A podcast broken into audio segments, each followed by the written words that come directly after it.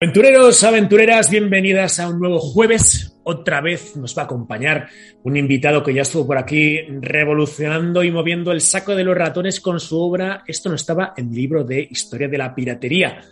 Javier Martínez Pina, sé bienvenido de nuevo a Desafío Viajero, ¿qué tal?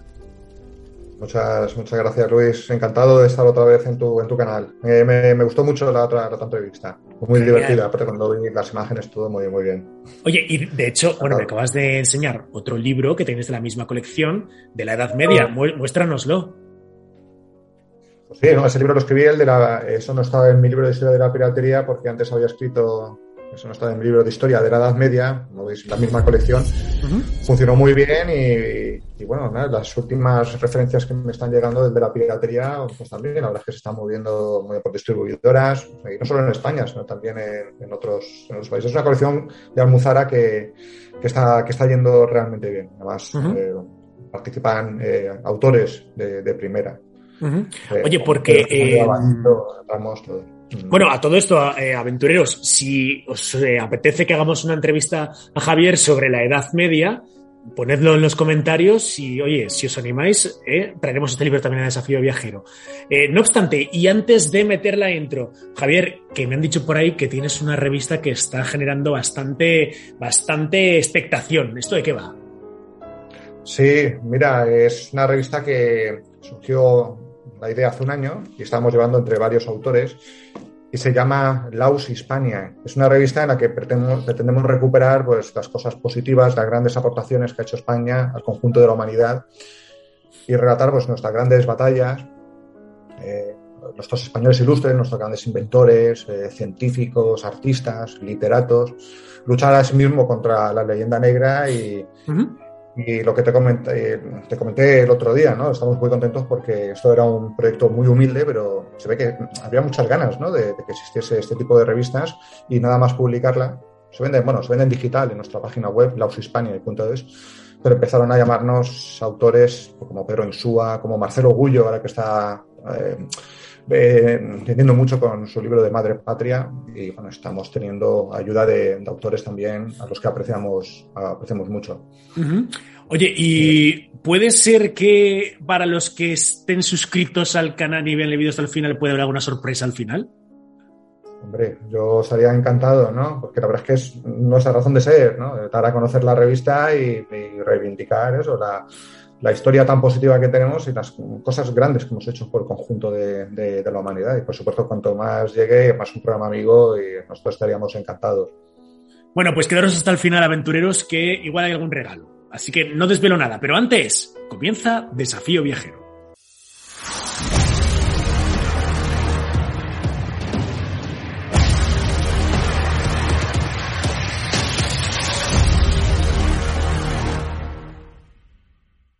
Bueno, Javier, ya estamos aquí entonces. Eh, aún no hemos comentado de qué íbamos a hablar hoy, pero eh, fíjate qué curioso porque en Desafío Viajero se ha hablado de la lanza del destino, del arca de alianza, del grial, de la sábana santa. Hemos ido al monte Ararat a buscar el arca de Noé, pero nunca habíamos traído este tema de la mesa de Salomón. La mesa de Salomón. Oye, objeto también sagrado donde los haya, ¿no, Javier? Os faltaba porque para mí es uno de los objetos de culto más interesantes de, toda la historia. Además, tenemos la suerte de que con la mesa de, Salomón, a diferencia de lo que pasa con otros objetos de culto, tenemos referencias eh, históricas de primera mano, como autores como Flavio Josefo o Procopio de Cesarea, pero que además todas las pistas parecen indicar que este objeto de poder puede ser que llegase a España nuestro país, más concretamente la ciudad de Toledo, hacia el siglo VI después de Cristo. Ya contaremos después este recorrido histórico, pero lo que te comento, ¿no? Frente a otros objetos de culto como, eh, puede ser el Arca de la Alianza, en el que todos son puras elucubraciones, en este caso por lo menos tenemos eh, fuentes históricas, pero también registro arqueológico que podemos analizar con detenimiento. Bueno, bueno, veo que empiezas fuerte. Pero antes de nada, y para situarnos, ¿no? Porque a lo mejor del top 5 de las eh, reliquias históricas de objetos sagrados, pues siempre está ahí eh, ensombrecida por otras que pues, la eclipsan, ¿no? Pues el arca de la alianza, el grial, tal. Eh, ¿Qué es la mesa de Salomón? Sí, totalmente de acuerdo con lo que dices. No es tan mediática como el grial o como, como el arca de la alianza. Pero bueno, es que la mesa de Salomón es también un tema apasionante porque es que hay tantas interpretaciones, tantas hipótesis, ¿no? que, el estudio de este objeto de poder resulta muy atractivo. Nadie sabe muy bien a ciencia cierta lo que es la mesa de Salomón. La mayor parte de los historiadores dicen que es la misma que mandó construir eh, Moisés durante el éxodo del pueblo judío por el desierto y para el que se utilizaron técnicas muy similares a la del Arca de la Alianza. De hecho, si vamos a Éxodo, bueno, lo mismo, que fue una mesa de las dimensiones concretas, que se hizo de madera de acacia, Tú, conoces el arca de la alianza, que se cubrió de oro, se pusieron cuatro anillas, dos varas también de madera de acacia y recubiertas de oro para transportarlas, al igual que ocurre con, el arca de la alianza. El caso es que, eh, bueno, esta, esta, mesa de los panes de la proposición, eh, pues acompañó al pueblo de Israel hasta que finalmente durante el reinado de Salomón se construyó el, gran templo de, de Jerusalén, el de Salomón, y bueno, este objeto de culto, junto al Arca de la Alianza el candelabro de los siete brazos, se introdujo en el Sancta Santorum o muy cerca de la entrada del Santo Santorum, como podía estar la mesa de los panes de la, de la presencia. Bueno, pues aquí ahora pasamos a las tradiciones, al mito. Es que se dice que eh, Salomón, eh, esa sabiduría tan célebre que, tenía, eh, procedía ni más ni menos que el conocimiento del nombre secreto de Dios, del Sema que tan solo él y unos iniciados conocían. Y para perpetuar ese recuerdo, cuentan nuevamente, digo, las tradiciones, ordenó grabar sobre la mesa de los panes de la presencia una serie de símbolos cuya correcta pronunciación daba a su poseedor un, acceso pues a un grado de sabiduría de tipo ilimitado. Y a partir de ese momento, pues, la mesa de los panes de la presencia se habría llamado mesa de, Salomón, aunque esta es solo una hipótesis, es que hay otras muchas más, porque también en Reyes también en el Antiguo Testamento se dice que la mesa no fue hecha por, por Moisés, sino por mandato de Salomón. Y hay otras hipótesis que hablan que la mesa de Salomón no fue ni más ni menos que el mar de bronce que estaba situado junto al templo y que era un, utensilio también mágico con el que los sacerdotes judíos, judíos podían ver eh, los siete climas del universo o lo que es lo mismo, eh, todo el, desarrollo histórico eh, presente, pasado y futuro. El mar de bronce sería esa especie de, pues no sé, casi de, cuenco gigante, ¿no? que estaría sujetado por, bueyes. Por bueyes, sí, sí, de un diámetro de 5 metros, decía que tenía, cubierto de agua y cuando eh, te, veías reflejado en él, un objeto mágico que podías ver el desarrollo histórico. Se me olvidó decirte que también hay otros autores, como Jesús Vallejo, que dicen que la mesa de Salomón no, eh, no era una mesa, sino un espejo, pero también con propiedades mágicas. Jolín, la verdad es que es curioso la cantidad de descripciones que tenemos porque, bueno, pues el, tema de que fuese el recipiente del mar tampoco parece que sea una mesa, ¿no? Eh, pero bueno, es que parece casi un catálogo de Ikea esto, de, mesas, ¿no? ¿Tenemos alguna descripción más o menos certera de, si es, de, si sería al final un arca, una mesa en sí o, un relicario o un cofre? ¿Tú por dónde tiras más? Yo tiro eh, te voy a explicar muy fácilmente. Mira, eh, la única descripción es la que nos da Éxodo, lo hemos comentado antes, una mesa de madera recubierta de, oro. Pero si hacemos caso a las únicas fuentes históricas fiables que han hecho referencia a la mesa, que son Flavio Josefo y Procopio de Cesarea, no tenemos más opción que considerar la mesa de Salomón como lo que realmente era, una mesa. Porque así lo dice eh, Flavio Josefo cuando los romanos entran en el templo, bueno, a lo mejor me estoy adelantando un poquito, pero eh, Flavio Josefo, que fue un testigo directo de estos acontecimientos, de la conquista de, Jerusalén por parte de los romanos, dice que entre los objetos que más llamaron la atención estaban el candelabro de los siete brazos y posteriormente también esa mesa recubierta de oro. La, la, menorá. Em, claro, hoy en día cuando vamos al arco de Tito en Roma eh, y, vemos efectivamente la menorá, ¿no? Siendo llevada por parte de los romanos eh, expoliándola de Jerusalén, a mí siempre me ha llamado la atención eso, ¿no? que vemos como una corte, vemos que están llevándose pues la menorá, ¿no? Hay, sujetada. Pero claro, tampoco se ve mucho más claro qué, hay ahí en realidad, ¿no? ¿no? sabemos si podría haber una mesa que no fue representada o qué. El caso es que, bueno, podríamos, eh, siguiendo esta pista, bueno, pues considerar que eh, esa mesa de Salomón sale en torno al año 70 de Jerusalén y llegaría entonces a Roma. A Roma. Pero Luis, eh, eh, tú estás haciendo eh, referencia al, arco de Tito. Pero es que eso es lo que te comenté anteriormente, que esos, esa cita que tenemos de Flavio Josefo parece estar eh, acreditada desde el punto de vista arqueológico, porque cuando miramos los relieves del arco de Tito, tú lo has comentado bien, es que aparecen esos, legionarios llevando el candelabro de los siete brazos, la menorá, pero un poco más a, te invito a que pues, pongas la imagen al lado de, la menorá aparecen unos legionarios que parecen llevar a hombros también lo que todo parece indicar que es una mesa. hecho, es una mesa. Bueno, ahora mismo está saliendo en pantalla para que, para que todos lo vean. De acuerdo. Eh, ¿Qué podría comportar el hecho de saber pronunciar el verdadero nombre de Dios?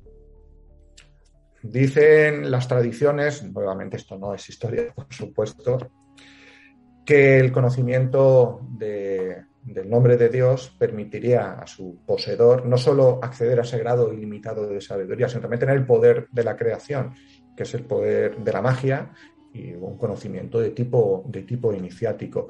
De ahí el hecho de, que sea tan importante la búsqueda de la mesa de Salomón, ya no solo por el valor crematístico que pueda tener, sino por también su significado simbólico, espiritual y, religioso. Y todo parece indicar, además, estudiando pues la, historia del antiguo Israel, que, esa mesa de los panes de la presencia eh, no, sí que pudo eh, llegar a esta época romana, ¿no? Porque todos sabemos que la ciudad de Jerusalén fue repetidas veces conquistada por pueblos invasores, incluso por, los babilonios, ¿no? Eh, con Napoleón II.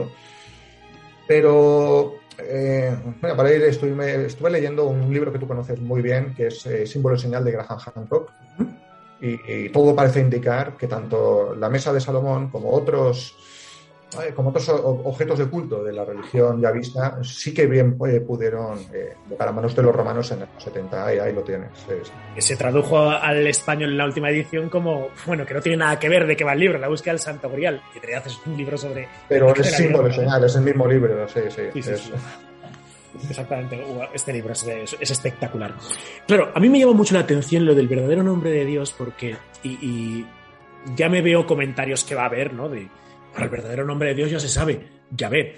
Pero claro, mira, yo cuando eh, pues analicé todo este asunto del, arca de la alianza eh, y analicé a través de fuentes históricas el, nombre de Moisés, Moisés que en realidad no tiene demasiado sentido que sea un nombre hebreo, el sacado de las aguas, porque si es adoptado por una princesa egipcia, lo suyo sería que le pusiese un nombre egipcio, no un nombre hebreo, ¿no? Eh, entonces, claro, Moisés podría llegar a traducirse como eh, bueno, es que Moisés podría ser incluso un nombre egipcio, porque si hablamos de Ramsés, Ram, Moses, hijo de Ra, Tutmosis, hijo de Tut. Igual mm, Moisés empezó llamándose o Ramonses o, o Amonses o, o, quién sabe, ¿no? Pero cuando tiene ese encuentro con la zarza ardiente y él le pregunta, ¿y cómo les diré que te llame? cuando hable de ti. Y esa zarza les dice, diles que yo soy el que soy, ¿no? Que al final esa es la, traducción directa de Yahvé. Yo soy el que soy. Y por eso a lo mejor Moisés se quita esa parte eh, eh, prelúdica de su nombre, de eh, o Ramonses o Tutmonses, lo que sea, y se queda solo con Monses o Moisés, hijo de un Dios que no quiere tener nombre o que no tiene nombre, ¿no? Entonces siempre me ha llamado muchísimo la atención esto de por qué no hay un nombre claro de Dios y por qué esa mesa de Salomón podría determinar el verdadero nombre con ese poder que podía llevar a cabo. Eh, sí, sí, sí, ahí está lo interesante del estudio de, la mesa de Salomón, hmm. está, claro, ¿no? Sí, un, nombre conocido por todo el mundo y un nombre secreto, ¿no? Que solo tendrían unos, unos pocos iniciados en, la historia de, de, Israel. Aparte, se cuentan las tradiciones que los sumos sacerdotes que conocían ese nombre secreto de Dios tenían que transmitir ese, conocimiento a sus sucesores para que nunca se perdiese del todo, ¿no? hasta que llegó Salomón y lo puso por, por escrito o lo grabó con una serie de, dicen las, las leyendas, no sé, de signos concéntricos que serían solo interpretables por aquellos que es la clave para leer esos, esos símbolos. Eh, hemos dejado eh, la mesa de Salomón guardada en Roma, pero me imagino que esta no es su última ubicación, ¿no? ¿Qué ocurrió con la mesa? No, no, no. Además es que nuevamente volvemos a tener eh, nuevos historiadores. El propio Cesarea fue el máximo experto, el, historiador de Justiniano, el emperador bizantino, eh, pues que nos cuenta el recorrido de la mesa eh, después de que, de que, fuese capturada en el año 410 por los visigodos. la mesa de Salomón permaneció en Roma durante cuatro siglos siendo testigo del declinar del mundo romano, crisis política, económica y bueno, conquistas, entrada de pueblos bárbaros, hasta que al final, en 410, hay un, rey, Alarico, de los visigodos, que entra en Roma, arrasa a Roma y desde ese momento pues se hace con los tesoros que en un principio había conseguido Tito en Jerusalén y pasaron a formar parte del tesoro sagrado de los visigodos. Es lógico de pensar que ese tesoro sagrado de los visigodos acompañó a este pueblo hasta el sur de Francia, que es donde se asientan por primera vez después de la conquista de Roma. Y ahí estuvieron hasta que en el año 507 un, un rey franco, el Clodoveo, derrota a los visigodos en la batalla de Bouillé y obliga a los visigodos a retirarse ¿dónde? Pues a España, que ya tenían posesiones. Entonces, a, eh, ese tesoro de los visigodos, que nos dice Procopio literalmente en su obra Las Guerras, que entre los eh, tesoros de, sagrados de, este pueblo estaban sobre todo los que habían sido conquistados por los romanos en, Jerusalén, lo que nos pone en, en estrecha relación con lo que dice Flavio Josefo, pues ese tesoro pasó primero a Barcelona, y después a la capital del reino visigodo, a Toledo, en donde empiezan a surgir todo tipo de tradiciones que aseguran que realmente que sí, que la mesa de, Salomón estaba aquí en España, en Hispania, en, la ciudad de Toledo. Eh, el asunto de las famosas cuevas de Hércules de Toledo, ¿tienen alguna relación con la mesa de Salomón? Sí, de hecho, aparte lo, recomiendo para tus, seguidores. Se pueden visitar, está en la, iglesia de San Ginés. Hay una antigua leyenda que dice pues, que, que, pues, que las cuevas de Hércules pues, pudo ser el lugar donde encontró cobijo la, la, mesa de Salomón. Se desarrollaron tareas extrañas, pues decían que cada uno de los reyes visigodos tenía que poner una especie de candado en, la puerta de, cueva o palacio o mansión de los monarcas, como se llamaba. No se sabe muy bien exactamente lo que era. Hoy en día lo que vemos debajo de, de San Ginés son unas construcciones típicamente romanas, ¿no? Pero bueno, eh, también cuenta la tradición que todos estos reyes ponían un candado, excepto el último, que fue Rodrigo, que movido por la curiosidad hizo saltar todos los cerrojos, entró en esa mansión o, o cueva de Hércules y allí vio pues una especie de, símbolos extraños, no se sabe muy bien lo que era. ¿no? Algunos dicen que eran unas figuras que representaban un soldado musulmán lo cual se interpretó como una profecía de que el reino visigodo iba a ser conquistado, como realmente fue a partir del 711. Y así fue, justo ese mismo año es el momento de la conquista eh, musulmana, ¿no? Sí, sí, después de la batalla de Guadalete, ya, lo sabemos, ¿no? Entran Tariq y Muza, debido a la desunión, a las guerras civiles de, de los visigodos, ese carácter electivo que tenía su monarquía, no tuvieron demasiados problemas para derrotar a, Rodrigo y hacerse con la totalidad del reino en, poco tiempo, ¿no? en, apenas unos años. Eh, ¿Existe algún tipo de tradición musulmana de esa mesa de Salomón, si pudo haber sido salvada o capturada por parte eh, de los musulmanes durante la conquista? Pues es que lo más alucinante de todo, porque es que, es que existen un montón de crónicas musulmanas que aseguran que así fue, ¿no? Y que lo, lo, principal, la, principal obsesión de los visigodos, eh, eh, de los, perdón, de los conquistadores musulmanes era hacerse con la mesa de Salomón. Si quieres te leo unos, unos pasajes. Vamos. Pues mira, eh, tan temprano como en el siglo en el siglo IX, tenemos un historiador que se llamaba Abdelakam, que asegura literalmente que Tariq pasó a Toledo, te leo, entró en la ciudad y preguntó por la mesa, pues no le preocupaba otra cosa, ya que era la mesa de Salomón. Por tanto, ya tenemos eh, una referencia documental en la que se dice que los musulmanes en el siglo IX ya eh, tienen muy claro que una de las principales prioridades de los conquistadores musulmanes era encontrar la mesa de Salomón. Más cosas.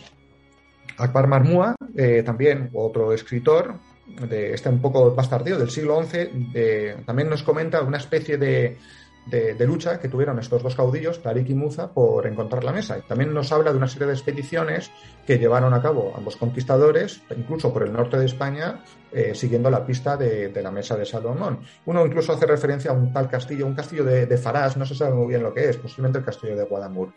Pero para mí la cita más alucinante de todas, esta es más larga, si me lo permites te, te la leo. Vamos. Pues mira, es un tal Al-Makari que tiene una obra que se llama Naz al-Talib, en donde se recoge noticias pues, de un historiador anterior y te dice directamente, mira, Tarik se dirigió a Toledo, capital de la monarquía gota, y la encontró vacío, pues sus habitantes habían huido y se habían refugiado en una ciudad que estaba al otro lado de las montañas. Bueno, el caso te resumo. El caso es que, según Al-Makari, Tariq eh, llegó hasta un, lugar que se llamaba Guadalajara. Siempre se ha creído que era Guadalajara, es imposible que lo sea porque no, no se había fundado la ciudad. Posiblemente fuese el río Henares. Dice esta crónica que Tariq llegó al río Henares, pasó el río, pasó por un desfiladero que desde entonces lleva su nombre, atravesó una, escaló una montaña, pasó una montaña y llegó a una ciudad que se llamaba eh, la ciudad de Almeida, que la tradición es la ciudad de la mesa y que fue en este lugar en donde eh, había estado buscando y según estas crónicas había encontrado Tarik la mesa de, Salomón. Bueno, pues a partir de estas, de estas referencias, a partir de estas fuentes, los historiadores han creado, han podido hacer una especie de mapa del tesoro para tratar de, saber cuál era la misteriosa ciudad de la mesa, Almeida, y se han propuesto todo tipo de hipótesis. La más plausible es Alcalá de Henares. Otros dicen que era Medinaceli, y otros dicen que era el castillo de Torija, también muy relacionado con el mundo de los templarios. Pero en, la investigación que yo llevé a cabo pues, para hacer, pues, eso estaba en el libro de Historia de la Edad Media, yo la verdad es que todas las pistas me llevaron a, pensar que realmente los musulmanes no habían encontrado la mesa, que les habían dado gato por liebre y que la mesa de Salomón, al igual que eh, la gran mayoría de los, de, los objetos de culto que tenían los visigodos en sus iglesias, ermitas, pues habían huido hacia el norte para no caer en manos de los musulmanes. Mm. O sea, si tú tuvieses que ponerte eh, con, oye, sombrero de aventuras, látigo y chupa marrón e ir tras la búsqueda, mm. ¿apostarías por algún lugar relativamente en concreto? Sí. Además, te digo una cosa, cuando salió el libro, eh, no, es verdad, no es una tontería. Se debatió en, el Parlamento Autonómico de, Asturias, porque yo entré en contacto con los investigadores de la zona y, yo siempre he creído. Mira, es que cuando yo estaba en, la universidad me leí una, especie de tesis no publicada que hablaba sobre la presencia de estas reliquias visigodas y todas, curiosamente, claro, cuando te están invadiendo, tú coges lo más valioso que tienes y lo tratas de llevar a lugares seguros. Y en este caso no era ir hacia el sur, como proponen algunos investigadores cuando dicen que la mesa de modo ya está en Jaén. Lo más lógico es llevarlo hacia el norte. ¿Qué pasó con el Grial? Estaba en Huesca, hacia, la, zona de Jaca. ¿no? De, la Peña, ¿no? de la Peña. Eh, ¿Qué pasó con las reliquias del Arca Santa? Fueron a la zona de Asturias. Todas esas reliquias fueron hacia el norte. Y por lo tanto, lo más lógico es pensar que la mesa de Salomón eh, fuese hacia la zona de Asturias. Incluso eh, sabemos que Muza estuvo buscando la mesa por la zona de Amaya, en, León. No, eh, creo que está Amaya está en Burgos, me parece. No, no me acuerdo. O, Burgos o León, no, no. Pero el caso es que yo aposté por la zona del Monsacro, en donde también tenemos no tiene mucho que ver, ¿no? Pero presencia de, de, pequeñas ermitas e iglesias templarias. Y eso eso fue lo que se debatió en el Parlamento asturiano, hacer una especie de ruta por la zona del Monsacro pues para dar a conocer la zona y poner como señuelo pues, la mesa del rey Salomón. No estaría mal. No, por supuesto. Oye, pues eh, ahí queda eso, aventureros, ya sabéis, el mapa está hecho, lo único que hay que hacer es calzarse las botas e ir tras la búsqueda. Pues oye, eh, qué interesante el tema de la búsqueda de la mesa de Salomón. Mira, hay una pregunta que me surge, no sé si, si hay respuesta para esto. Pero claro, si los. Eh, bueno, si Alarico en ese 480 se lleva de Roma el tesoro, eh, pues bueno, lo que, tendrían por allí los romanos, ¿no? Y sobre todo eh, expoliado del templo de Jerusalén, claro, allí en teoría también se encontraría la menorá. ¿Hay tradición de la menorá en España? ¿O no, o no se sabe a ciencia cierta qué demonios pasó con el candelabro? Yo lo de la menorá lo, lo tengo oído. siempre se ha dicho que puede estar escondido en algún lugar de Vaticano, pero en España no, no, no, he conocido ninguna, ninguna, tradición que asegure que la menorá pueda estar en España. Yo por lo menos no lo oído. Sí que hay tradiciones que hablan de, de, la, del arca de la alianza. Sí, sí. Bueno, de hecho. Puede estar en Ponferrada. Otros también eh, comentaron que por la zona de Asturias y que, y que el defensor y que el que se había puesto al frente de los visigodos para defender ese, ese, ese tesoro sagrado era Don Pelayo, que había una persona totalmente relacionada con la corte visigoda, con Rodrigo, que cuando lo vio todo perdido eh, fue hacia el norte y posiblemente fuese el custodio de, esta, de estos objetos de poder tan, tan famosos y tan mediáticos, ¿no? como puede ser sobre todo el Arca de la Alianza. La verdad es que el tema del Arca el tema del arca de alianza, mira que cuando yo hice el viaje este de Etiopía, yo estaba, bueno, segurísimo, ¿no? De la, de la, de la teoría de, la, de las dos arcas. Pero la verdad es que a ver si un día me pongo en serio con esto, porque que tenemos la teoría, la de Inglaterra, la del sur de Francia, la española, la de Etiopía, la de si todavía se encontrará en algún lado de las caballerizas del Templo de Salomón, por ahí escondido en ese pozo de almas, ¿no? A saber. Eh, ¿Tú tienes objeto sagrado favorito? Se te olvida decir la de, la de Estados Unidos también. Dicen que puede estar por, el, norte, sí, sí, porque no sé qué se encontró por la zona del, del Roble, de, la isla del Roble. Dicen que también algunas teorías totalmente fantasiosas. Dicen que posiblemente la alianza llegase hasta América y todo. Bueno, God bless America. Oye, la lanza de Longinos, la lanza del destino de, de Viena coño, estuvo también en Estados Unidos, o sea que al final de la Segunda Guerra Mundial se lo llevaron los americanos, o sea que a saber. Una de las lanzas de Longinas, que hay varias. Una de ellas, pues no lo sé, Luis, es que un, objeto de, poder favorito es que me gustan todos, de hecho he escrito sobre casi todos. El grial también es un objeto, es una reliquia preciosa por el significado que tiene y porque también, joder, también lo tenemos muy relacionado con, con nuestro país. Eh, que está claro que el, auténtico grial es el de aquí, el de mi zona, el de Valencia, ¿no? Bien, ahí estamos. Oye, porque tú, tú, ¿dónde, ¿dónde resides? ¿Dónde vives? Yo soy de Alicante. Ahí es en Alicante. Bueno, estamos muy cerca. yo estoy, en Valencia. Sí, sí. Ah, pues mira, yo viví un par de años en Valencia también y conozco, conozco bien la catedral. Pues, avísame cuando te des una vuelta por aquí eh, y nos comemos un arroz. Ahí está, ahí está. Bueno, pues eh, Javier Martínez mira, muchísimas gracias por haber venido a Desafío Viajero. Una vez más, recordamos que tenemos historia, esto no estaba en mi libro de historia de la piratería, esto no estaba en mi libro de historia de la Edad Media, que ya trabajaremos sobre él. No obstante, ¿qué tienen que hacer los suscriptores de Desafío Viajero si quieren hacerse con tu revista? Pues hay distintas opciones. Yo te puedo mandar un enlace para que tú se los mandes a, tus, amigos o directamente, mira, tenemos en nuestra página, nuestra página web, laushispania.es, ahí tenemos eh, todas nuestras revistas, tenemos un número cero gratuito para que la gente nos conozca, pero lo, que realmente está funcionando es la suscripción, porque la verdad es que por 12 euros al año eh, los nuevos suscriptores van a poder descargar todas las revistas que hemos publicado hasta ese momento y son cinco trimestrales y dos especiales. Y la verdad que de una, una calidad yo creo que es muy interesante, no por nada, sino porque por los autores que han escrito en, esta, en esta revista. Por supuesto. Pero, eh, sí, sí, sí. Nosotros encantados de colaborar con vosotros y a os gusta, yo creo que sí. Maravilloso. Y ahí está, ese número cero disponible gratuitamente para todos vosotros. Después os pongo el enlace donde podéis pinchar para haceros con este regalo que tiene, pues eso, eh, la amabilidad, Javier, de, dar a todos los suscriptores de Desafío Viajero. Pues nada, Javier, nos vemos en la próxima aventura y, oye, a seguir buscando esa mesa de Salomón. Sí, no estaría mal encontrarlo. ¿eh? bueno, por cierto, están ahora en pleno rodaje de Indiana Jones 5 y aún no se sabe de qué va a ir la historia. Sería un buen leitmotiv, ¿no? Sí, yo es que es lo que les falta. He buscado el Grial, ha buscado el Arca, que, se ponga ya con la mesa de Salomón de una vez por todas. Aparte, sería, sería buena idea, sí. Bueno, claro que sí. Venga, hasta la vista y aventureros. Os espero en www.desafioviajero.com y el domingo, ya lo sabéis, nueva aventura y documental. Hasta la vista.